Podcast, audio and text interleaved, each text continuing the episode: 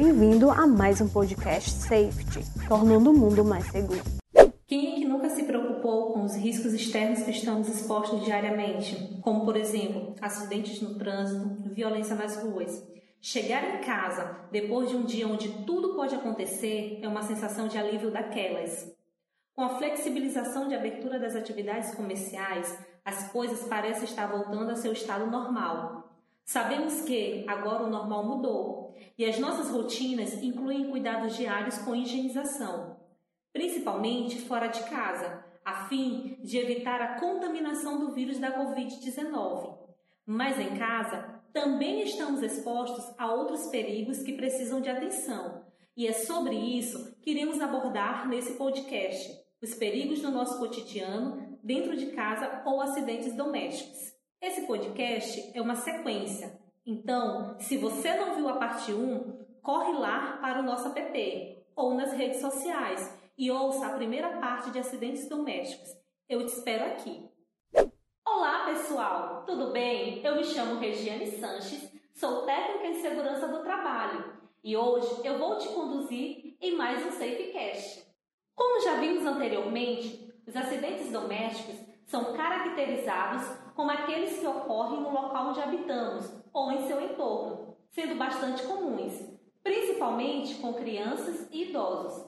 Na primeira parte desse podcast, abordamos alguns tipos comuns como queimaduras, quedas, engasgos, vazamentos de GLP e etc. No podcast de hoje, daremos continuidade falando sobre contusões, intoxicações, afogamentos e choques elétricos. Quem é que nunca levou uma pancada distraidamente em algum lugar da casa e depois ficou com hematoma? As contusões são situações costumeiras e acontecem em momentos de desatenção no decorrer do dia. Em geral, as contusões são leves, como um chute na perna da mesa, uma batida do cotovelo na maçaneta ou uma queda na calçada. A gravidade das contusões varia conforme o impacto, podendo ocorrer dor no local da pancada, inchaço e uma mancha roxa no local. A dor pode durar de um a dois dias, mas depois desaparece. A intoxicação é uma ocorrência médica grave, causada quando uma pessoa se expõe a determinadas substâncias. O organismo pode absorvê-las por diferentes vias, como inalatória, oral ou cutânea. É importante ter a conscientização que a intoxicação pode ser tanto alimentar quanto com produtos químicos, de higiene pessoal e de limpeza, e ocorre com maior frequência, infelizmente, com crianças. Até os dois anos de idade, é comum que crianças levem qualquer coisa à boca. Acontece porque a boca é usada por elas para conhecer o mundo, uma fase de experimentação oral. Nessa etapa, a boca serve para identificar o gosto e a textura dos objetos. As crianças acima de 2 anos também são naturalmente curiosas e, por isso, ingerem qualquer coisa, independente do gosto ou odor que apresenta. Diversos produtos que guardamos em casa podem causar intoxicação, como medicamentos, produtos de limpeza, inseticidas, tintas, graxas, shampoos, cremes e cosméticos. Por isso, é importante tomar cuidado com os produtos armazenados nos ambientes onde as crianças costumam circular. Guardar em locais fora do alcance delas e se atentar quando esses produtos estiverem sendo utilizados. A intoxicação acidental também pode ocorrer em idosos por causa de estado de confusão, má visão, deficiência mental ou múltiplas prescrições do mesmo fármaco por diferentes médicos. Os pacientes que tenham mastigado, engolido, aspirado ou entrado em contato com substâncias tóxicas apresentam sinais evidentes na boca ou na pele, como salivação excessiva, dilatação ou contração das pupilas, suor excessivo, respiração alterada e inconsciência.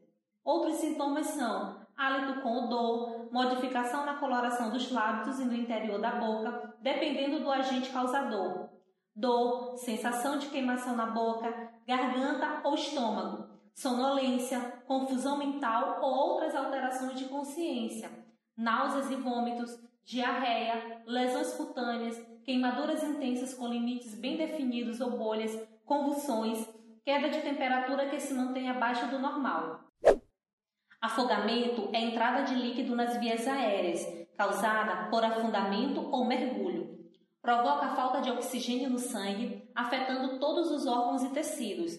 São um tipo comum de acidente doméstico e um grande perigo maior para as crianças pequenas, principalmente se você tiver uma piscina ou uma banheira em casa. O afogamento normalmente ocorre de maneira rápida e silenciosa.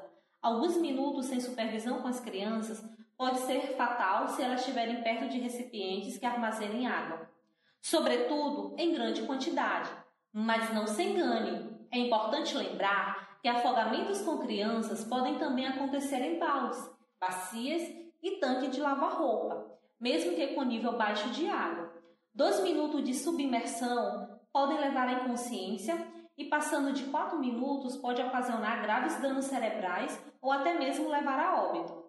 Por possuírem a cabeça mais pesada que o corpo, crianças com até 4 anos de idade ainda não têm força suficiente para se levantarem sozinhas e nem mesmo a capacidade de reagir rapidamente a uma situação de risco. Por isso, em caso de queda ou desequilíbrio, elas podem se afogar até mesmo em recipiente com apenas 2,5 centímetros de água. Recentemente, tivemos o caso de uma criança de um ano e dois meses que se afogou em um balde que estava dentro de casa. A mãe da menina percebeu a situação, a retirou da água cerca de três minutos após estar submersa e a levou para uma unidade de atendimento médico.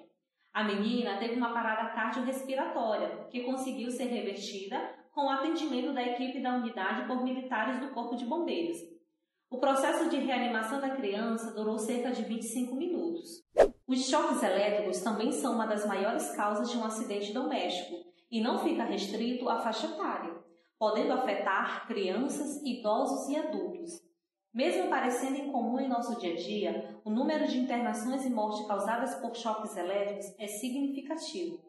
As crianças menores requerem cuidado redobrado, devido à fragilidade, embora sua capacidade de recuperação seja muito positiva.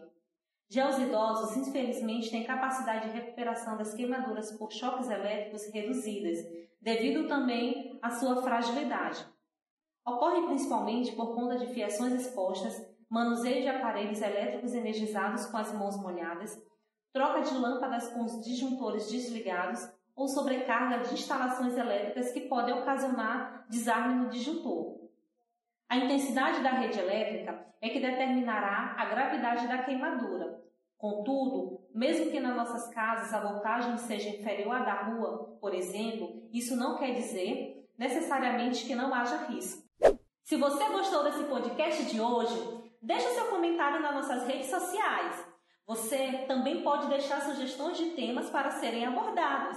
E não perca a parte 3, onde iremos dar sequência abordando os primeiros socorros para os acidentes domésticos, que você já ouviu até aqui. Fique atento e até a próxima!